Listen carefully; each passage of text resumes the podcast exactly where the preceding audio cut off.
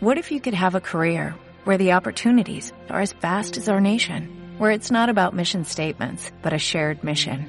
At U.S. Customs and Border Protection, we go beyond to protect more than borders, from ship to shore, air to ground, cities to local communities. CBP agents and officers are keeping people safe. Join U.S. Customs and Border Protection and go beyond for something far greater than yourself. Learn more at cbp.gov/careers. Radio Claret América presenta Sediento de ti, la palabra, fuente de vida, con el sacerdote misionero claretiano Tony Díaz. Reflexiones diarias del Evangelio. Aquí iniciamos.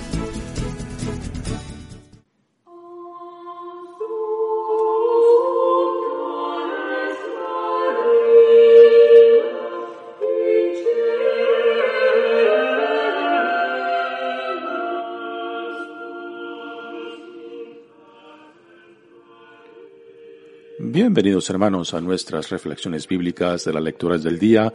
Hoy es jueves de la décima octava semana del tiempo ordinario. Jueves de la décima octava semana del tiempo ordinario. Hoy celebramos la memoria de San Juan María Vianney, presbítero. La primera lectura de hoy viene del profeta Jeremías, capítulo 31, versículos 31 al 34. Se acerca el tiempo, dice el Señor, en que haré con la casa de Israel y la casa de Judá una alianza nueva. No será como la alianza que hice con los padres de ustedes. Cuando los tomé de la mano para sacarlos de Egipto, ellos rompieron mi alianza y yo tuve que hacer un escarmiento con ellos. Esta será la alianza nueva que voy a hacer con la casa de Israel. Voy a poner mi ley en lo más profundo de su mente y voy a grabarla en sus corazones. Yo seré su Dios y ellos serán mi pueblo.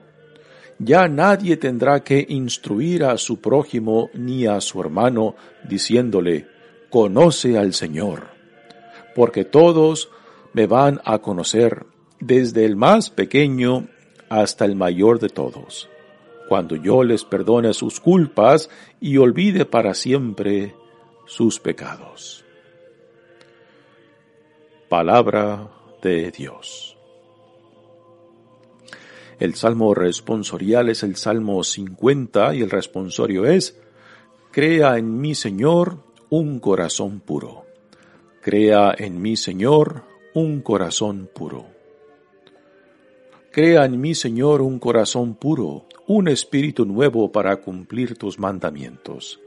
No me arrojes, Señor, lejos de ti, ni retires de mí tu Santo Espíritu. Devuélveme tu salvación que regocija. Mantén en mí un alma generosa.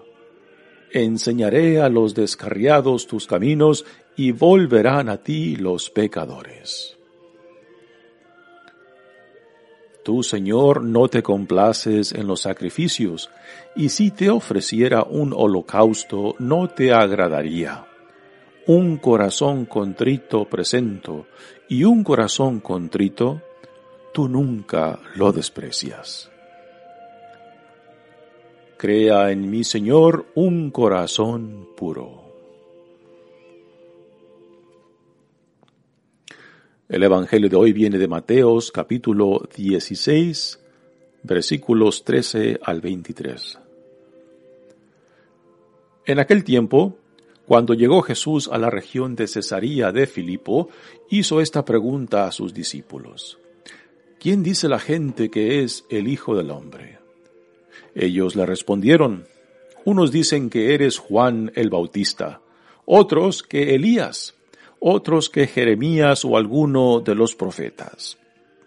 Luego les preguntó, ¿y ustedes? ¿Quién dicen que soy yo?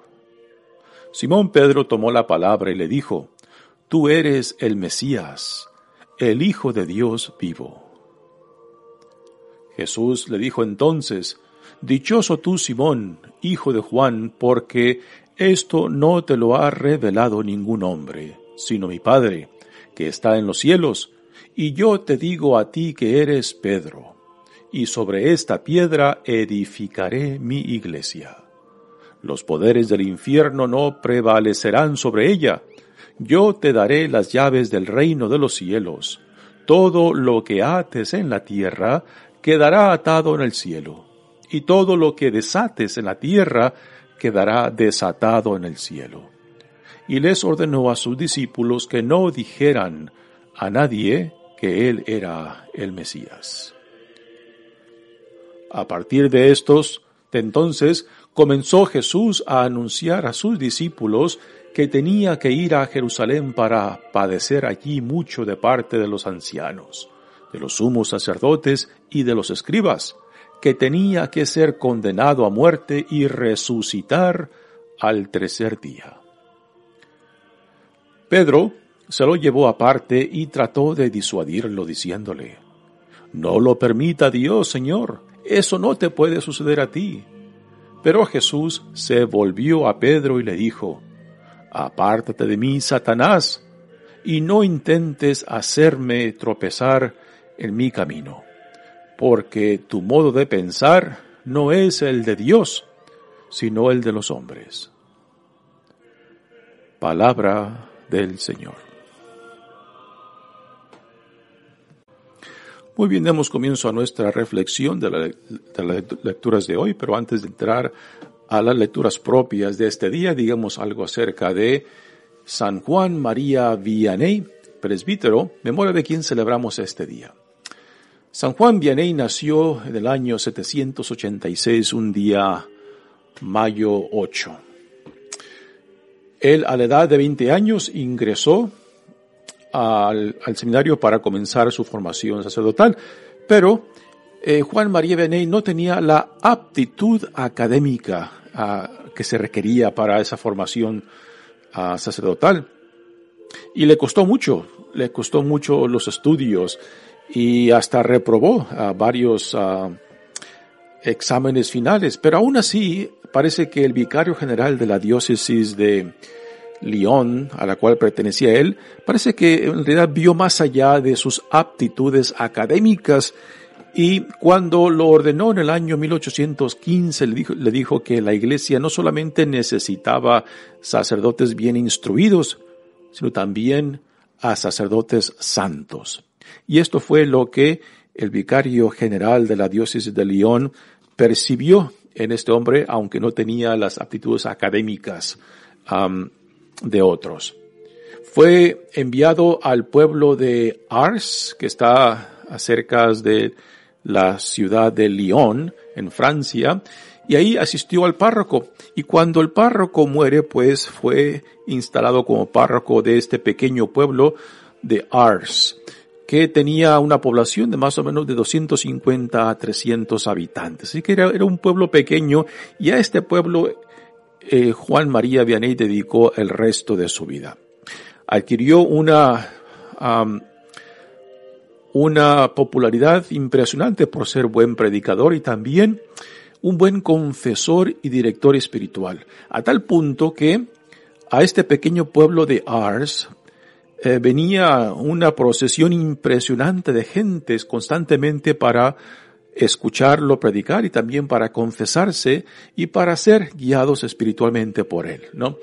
Así que desde este pequeño pueblo de Ars, en cerca de Lyon, eh, este gran hombre Juan Vianney se convirtió en un atractivo ah, para el encuentro con la palabra de Dios por su predicación y también por su dirección espiritual por medio de la confesión, ¿no? Se le llamó popularmente como el cura de Ars. Hoy en día es conocido como el patrono de los párrocos, ¿no? Así que gracias le damos a Dios por el testimonio de este gran hombre, Juan María Vianney, el cura de Ars.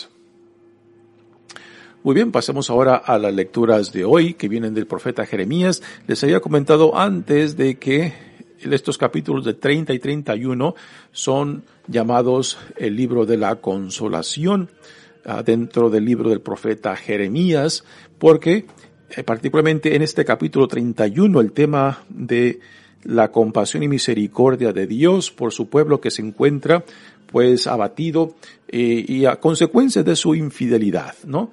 Y en, estas, en esta lectura de hoy encontramos las lecturas más bellas del profeta Jeremías y también encontramos algo único y singular que no se encuentra en el resto del Antiguo Testamento, esta idea de una nueva alianza, ¿no? Y es algo que resalta en esta lectura. Dice la lectura de hoy. Se acerca el tiempo, dice el Señor, en que haré con la casa de Israel y la casa de Judá una nueva alianza. Nos dicen los comentaristas que esta, esta, estas palabras, nueva alianza, no se encuentran en todo el Antiguo Testamento más que aquí, en el libro del profeta Jeremías. Y nótese de que aquí el profeta Jeremías hace referencia a los dos reinados, al, al reinado de Israel que ya ha desaparecido después de que el imperio de Asiria al conquistó y se llevó al exilio a Nínive, a la gran población del reinado del norte, que tenía su capital en Samaria. Y ya el reinado de Judá está por desaparecer también, será conquistado, la ciudad de Jerusalén será saqueada, el templo destrozado ah, por el imperio de Babilonia, que también se llevará al exilio a la gran población de el reinado de Judá, pero que Dios aquí en esta profecía de Jeremías eh, pues trae palabras de consuelo y de esperanzas de que Dios otra vez ah, hará regresar a, estos dos, a, su pueblo, eh, que estaban divididos entre, en dos reinados y que los unirá otra vez. Ese es algo que constantemente encontramos eh, en, los profetas, ¿no? en, el, Antiguo Testamento el deseo de Dios de ir detrás de lo que le pertenece a su pueblo, ¿no? Y que Dios quiere lo mejor para nosotros, Dios quiere lo mejor para su pueblo y que Dios, como buen, como buen padre, como buena madre, irá siempre detrás de sus hijos para salvarlos de, de ellos mismos, para salvarnos de nosotros mismos, ¿no? Es aquí la imagen que Jeremías nos presenta de Dios. Más, más que padre, yo creo que es una madre que va incesantemente detrás de lo suyo, de sus hijos e hijas, para salvarnos de nosotros mismos. Dice, no será la alianza que hice con los padres de ustedes.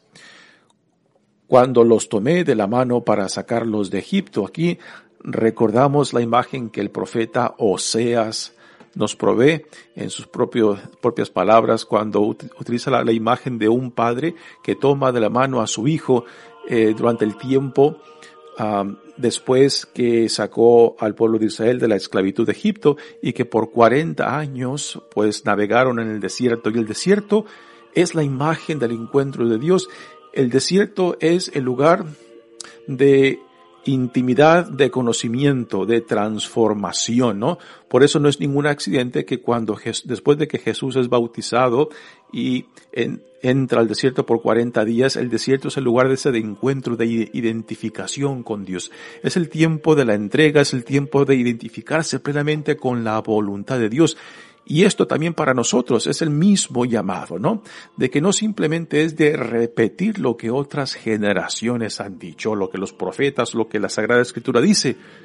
Se tiene que llevar a cabo una identificación plena, hacer nuestra, y cada generación tiene que hacer esto, ¿no?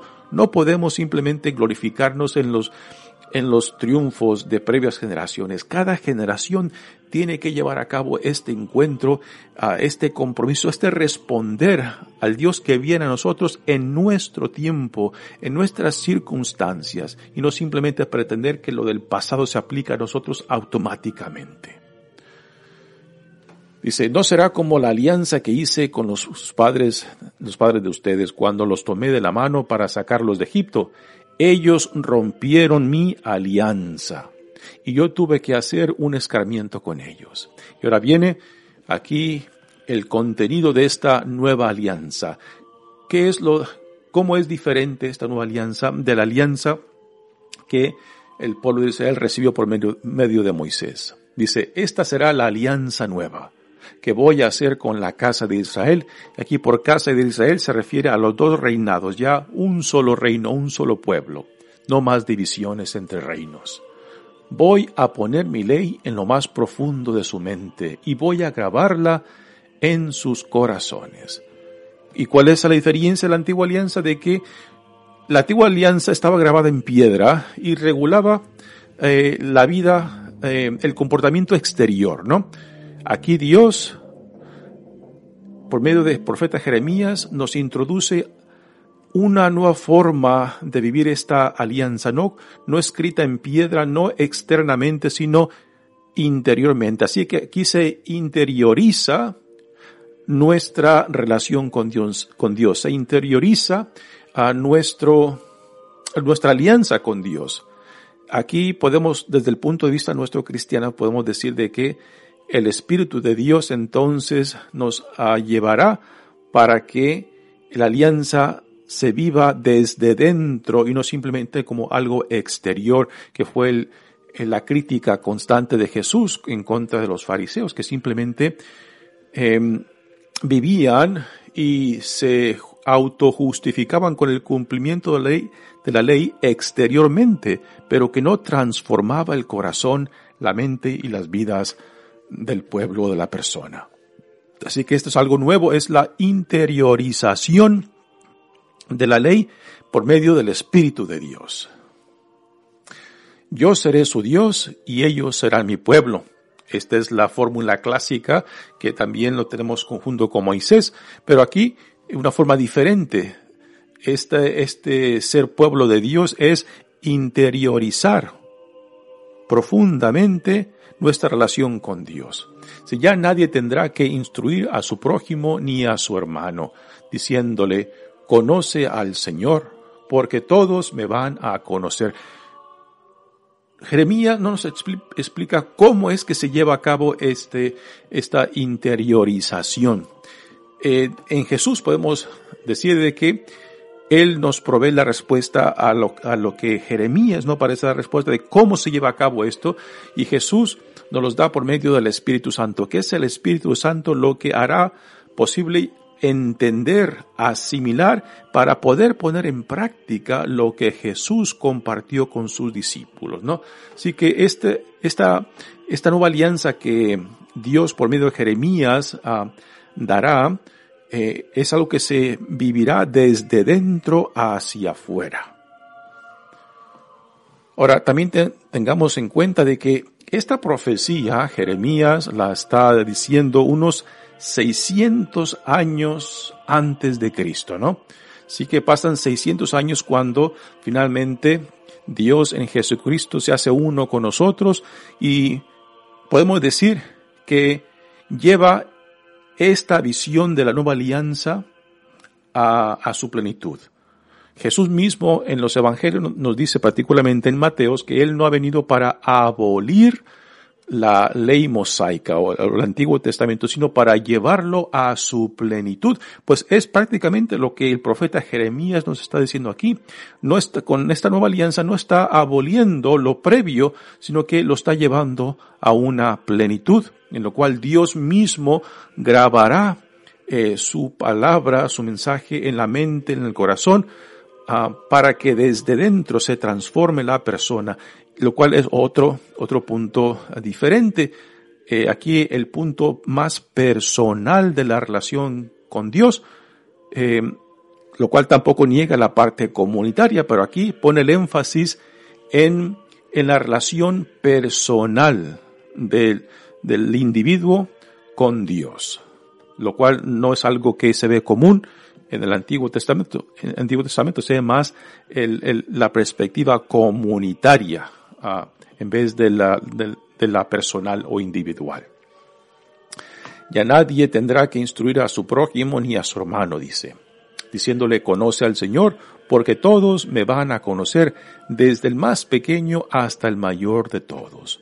Cuando yo les perdone sus culpas y olvide para siempre sus pecados. Aquí otra cosa que que es diferente a lo previo. Es por la pura iniciativa de Dios que Él viene para salvarnos de nosotros mismos por medio de la reconciliación, por medio del perdón. Y es este sabernos reconciliados, sabernos perdonados, sabernos aceptados a pesar de nosotros mismos que hace posible este conocimiento de Dios. No es un acto intelectual, no es algo personal, no es un esfuerzo personal, es algo que se nos da cuando permitimos que, que Dios primeramente nos atraiga y que nosotros respondamos a esta atracción de Él en la cual Él nos perdona, nos reconcilia y hace posible poder llegar a conocerlo a Él de esta manera.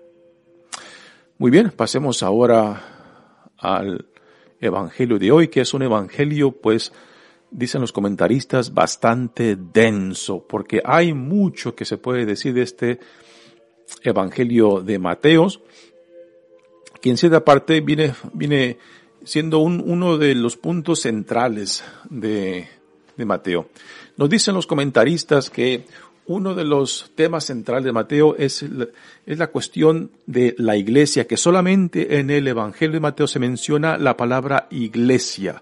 En los otros tres evangelios no se menciona esta palabra de iglesia, es solamente Mateo que la, que la tiene. Por eso el Evangelio de Mateo eh, se puede decir que es el Evangelio de la iglesia y no por nada es el Evangelio que la Iglesia Católica más cita en los documentos oficiales.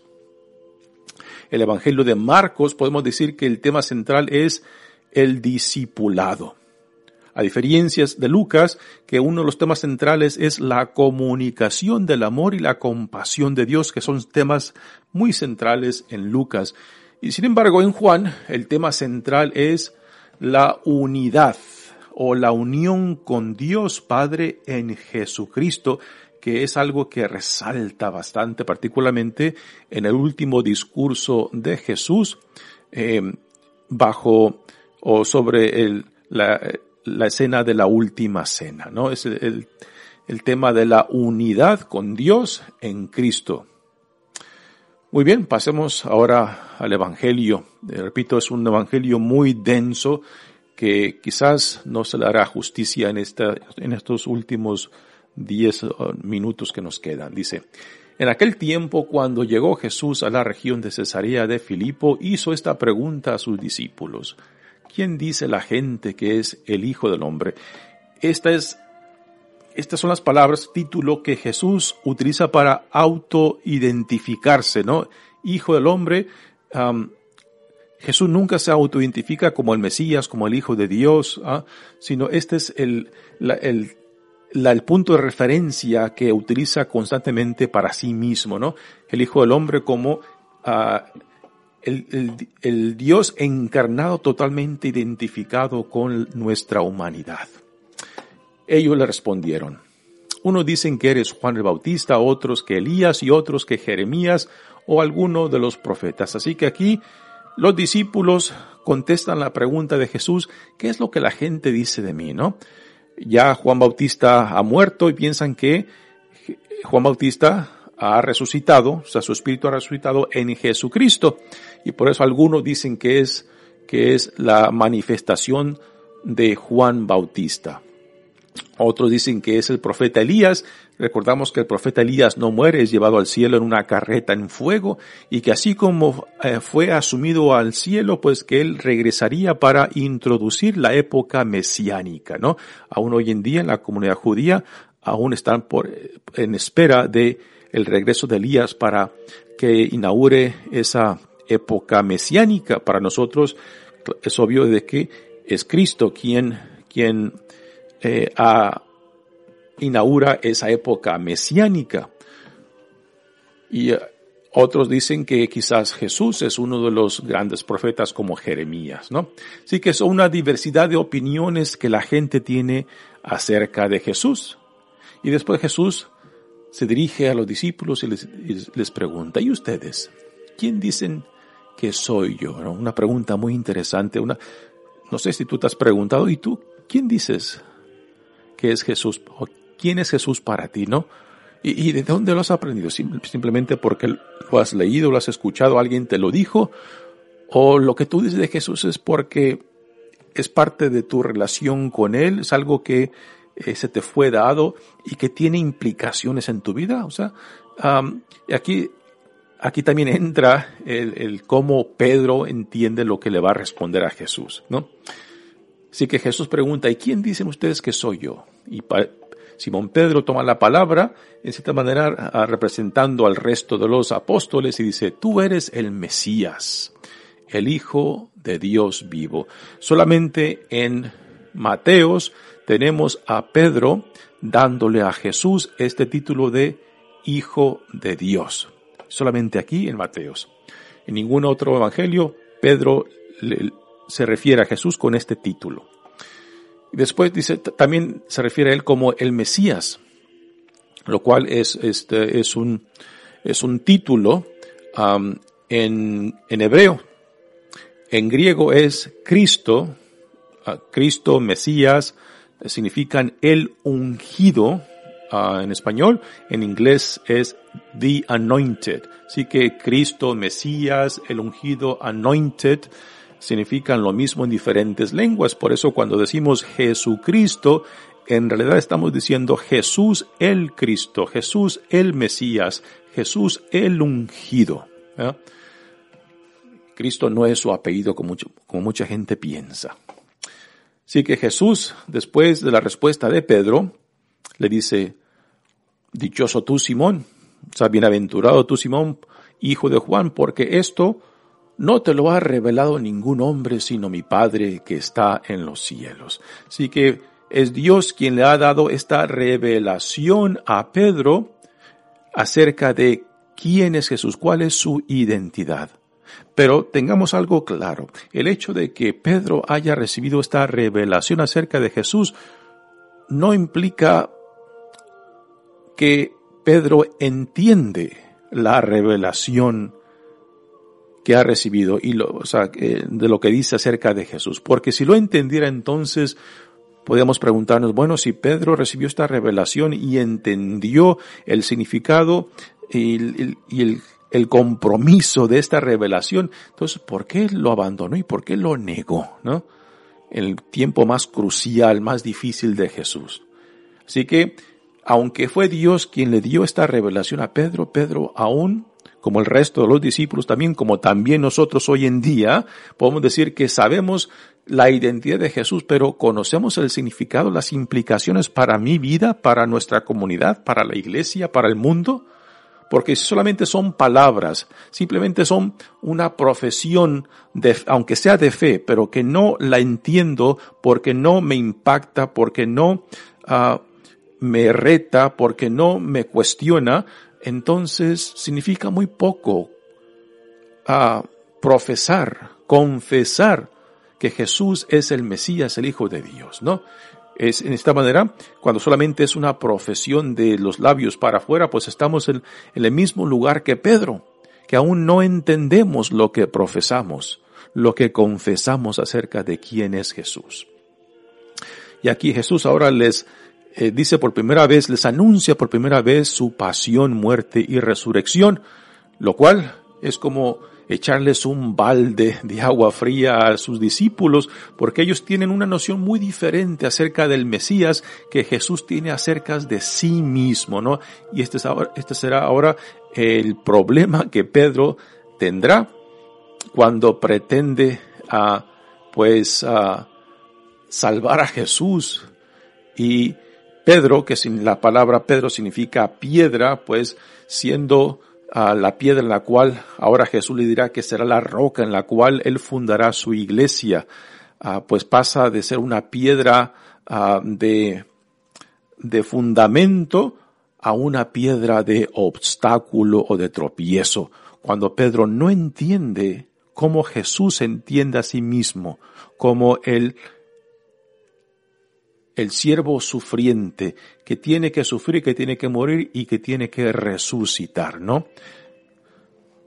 Le dice Jesús a Pedro, y yo te digo a ti que tú eres Pedro, sobre esta piedra edificaré mi iglesia. Iglesia, en hebreo nos dicen los comentaristas, utiliza la palabra kahal, kahal, que significa en griego eclesia, de donde viene la palabra nuestra iglesia, que significa Iglesia significa la asamblea del pueblo de Dios, del pueblo escogido, ¿no? Este es el significado de la palabra iglesia, es la asamblea reunida en torno a Cristo, en torno a Dios.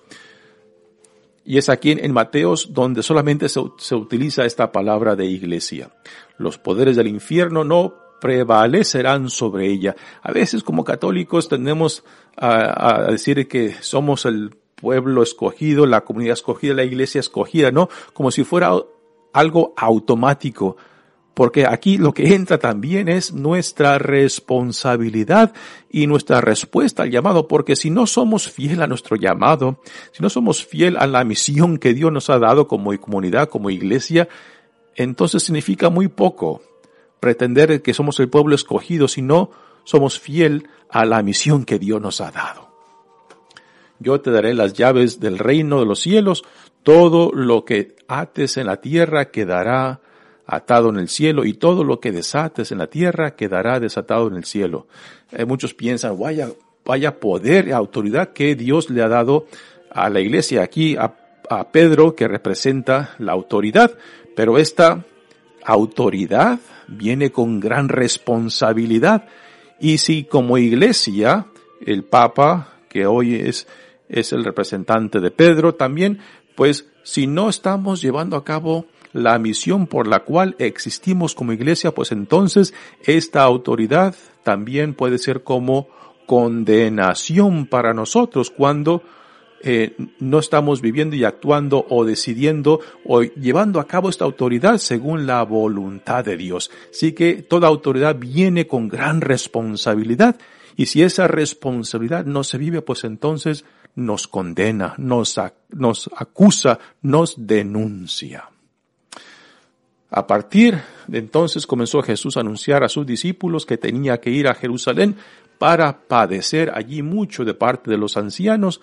Aquí es el, balde de agua fría que esto sorprende a Pedro y Pedro se lleva a Jesús aparte y le dice, no puede ser esto. Y es aquí donde Jesús le dice a Pedro, al mismo Pedro que le acaba de decir que tú serás la piedra de fundación de mi iglesia, ¿no? Y ahora le dice Jesús a Pedro, apártate de mí, Satanás, y no intentes hacerme tropezar. Así que Pedro, que significa piedra, piedra como fundamento de la, de la nueva comunidad del reino de la iglesia, ahora, porque Pedro no entiende cómo Jesús entiende a sí mismo, pues se convierte en piedra de obstáculo. Y eso también para nosotros, cuando pretendemos conocer a Jesús y no nos identificamos plenamente con Él y con su visión del reino y cómo en nuestro tiempo Él nos llama para responder a sus iniciativas. Pues igualmente podemos convertirnos en piedra de tropiezo en vez de ser piedras de fundamento del reinado, de la, comunidad del reinado, a la cual somos llamados a ser. Aún podemos decir, compartir mucho, mucho sobre este texto importante. Mi nombre es Padre Tony Díaz, misionero claretiano. Que Dios los bendiga. Radio Claret América presentó Sediento de ti, la palabra. Fuente de vida, sus comentarios son importantes. Contáctenos en radioclaredamerica.gmail.com en Sherwin Williams somos tu compa, tu pana, tu socio, pero sobre todo somos tu aliado, con más de 6.000 representantes para atenderte en tu idioma y beneficios para contratistas que encontrarás en aliadopro.com. En Sherwin Williams somos el aliado del PRO.